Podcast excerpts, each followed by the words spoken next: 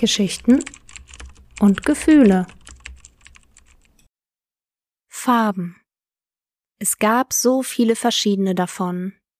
Und je nachdem, in welchem Gemütszustand wir uns befinden, wählen wir andere Farben aus. Meist unbewusst.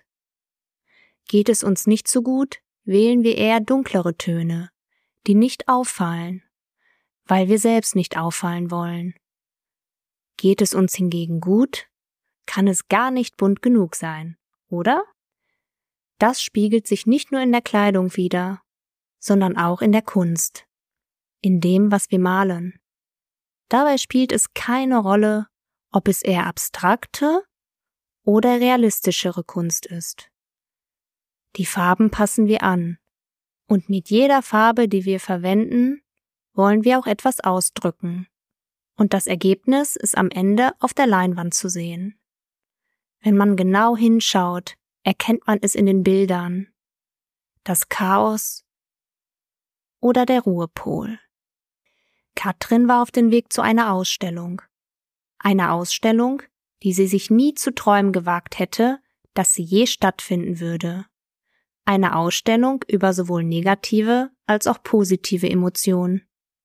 Eine Ausstellung, die viele unterschiedliche Gefühle auf Leinwand festhielt. Ihre Kunstausstellung. Noch vor ein paar Jahren hätte sie den Kopf geschüttelt, wenn ihr jemand gesagt hätte, in einigen Jahren würden ihre Bilder ausgestellt werden. Denn damals war sie am Tiefpunkt ihres Lebens angelangt und war fast so weit gewesen, den Notausgang zu nehmen. Schon als kleines Mädchen liebte Katrin das Malen, und es wurde schnell zu ihrer Leidenschaft. Damals konnte sie sich vor ein weißes Blatt Papier stellen und anfangen zu malen, ohne ein genaues Bild im Kopf zu haben. Das Bild entstand erst währenddessen und fügte sich nach und nach zusammen. Ihre Mutter versuchte stets, ihr liebstes Hobby zu finanzieren.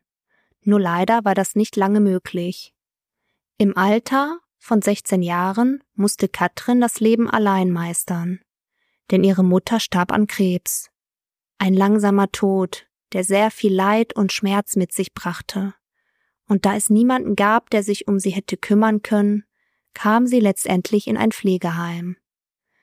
Im Gegensatz zu anderen Kindern, die sowas wie aufrichtige Liebe nie kennenlernen durften, hatte sie es besser gehabt. Denn sie wusste, dass ihre Mutter sie über alles geliebt hatte. Jeden Tag, wenn sie als kleines Mädchen aus dem Haus ging, sagte ihr ihre Mutter, ich liebe dich, Schatz. Mehr brauchte es nicht, um sich geliebt zu fühlen. Es bedarf nur dieser drei Worte. Sie hatte das Heim nie als ihr Zuhause gesehen, eher als Zwischenstopp, und als sie endlich 18 wurde, musste sie zwangsläufig auf eigenen Beinen stehen. Niemand hatte ihr beigebracht, wie man sich allein um alles kümmerte. Und oft musste sie das auf die harte Tour lernen. So vergaß sie schon mal ihre Miete pünktlich zu zahlen, bis sie herausgefunden hatte, dass es sowas wie ein Dauerauftrag gab. Und sie musste sich das Geld für Lebensmittel einteilen. Damals hatte sie nicht gewusst, wie teuer alles war, denn ihre Mutter hatte sich so lange darum gekümmert, wie sie es konnte, und danach die Pflegekraft, die ihr als Unterstützung bereitgestellt wurde. Doch im Alter von 18 musste Katrin all diese Dinge lernen. Es blieb ihr nichts anderes übrig. Sie fing mit kleinen Nebenjobs an, arbeitete in einer Kneipe, wo sie sich zu oft schlechte Anmachsprüche anhören musste, und an einer Kinokasse, wo sie die schlechte Laune von den Menschen, welche die Preise zu teuer fanden, ertragen musste. In dieser Zeit verblasste das Malen bei ihr. Sie hatte schlichtweg einfach nicht mehr die Zeit und den Kopf dafür, und somit vergaß sie sich langsam selbst. Malen war ein Teil ihres Lebens gewesen, womit sie sich schon immer am besten ausdrücken konnte. Und dieser Teil fehlte. Eine gewisse Zeit funktionierte ihr Leben ganz gut. Sie lernte sogar einen jungen Mann kennen. Doch mit der Zeit fühlte sie sich immer leerer und erschöpfter. Nur konnte sie damals noch nicht sagen warum. Heute wusste sie, dass es daran lag, dass sie einen Teil von sich einfach weggesperrt und ignoriert hatte.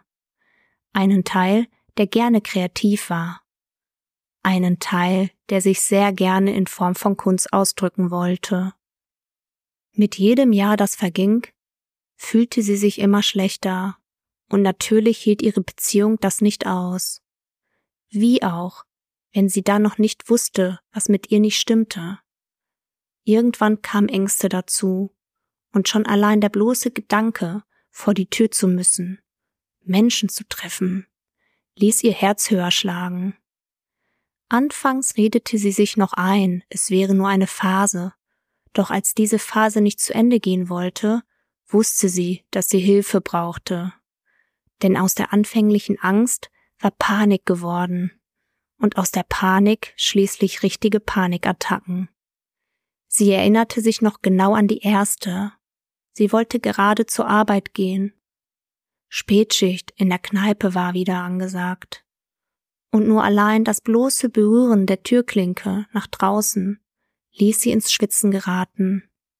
Schweiß tropfte von ihrer Stirn über ihr Gesicht und perlte schließlich an ihrem Kinn ab.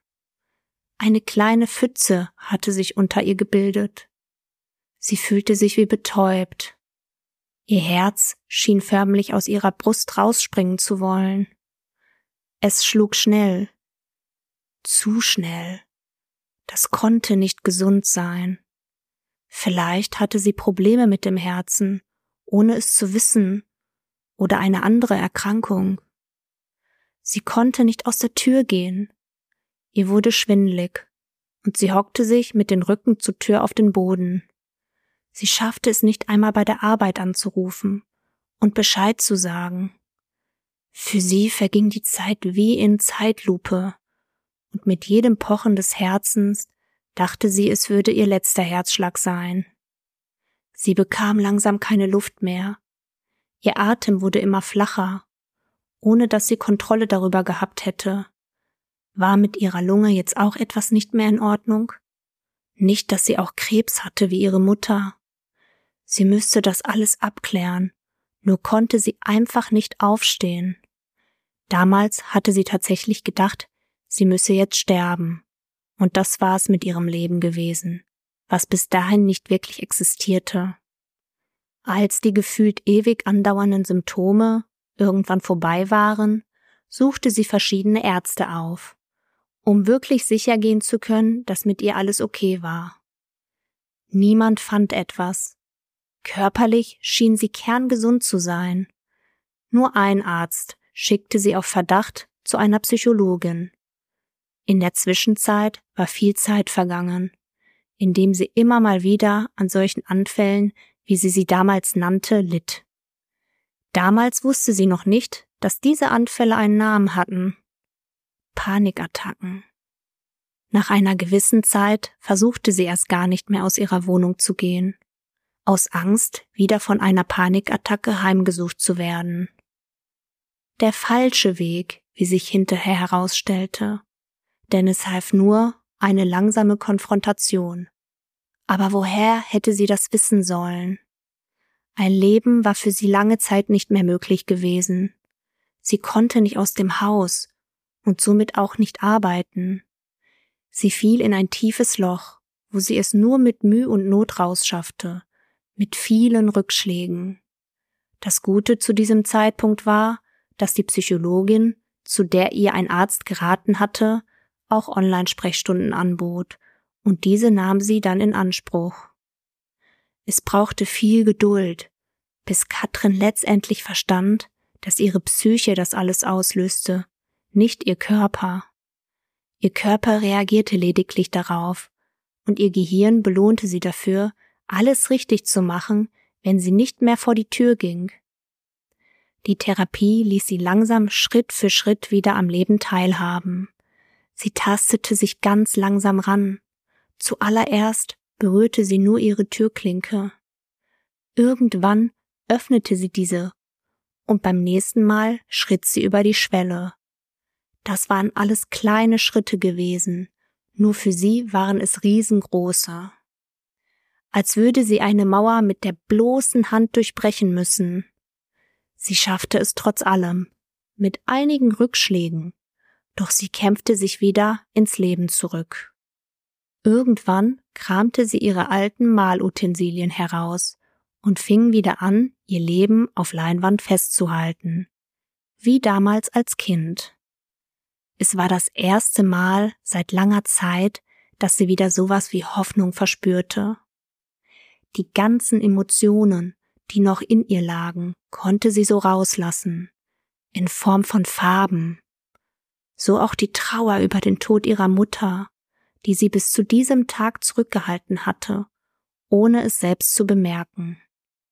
Die Leidenschaft, die sie damals als Kind für das Malen empfunden hatte, kam aus ihrem Innern wieder hervorgekrochen, und ganz langsam fing sie wieder an zu leben. Mit jedem neuen Schritt, den sie sich traute, unter Menschen zu gehen, fühlte sie sich immer freier.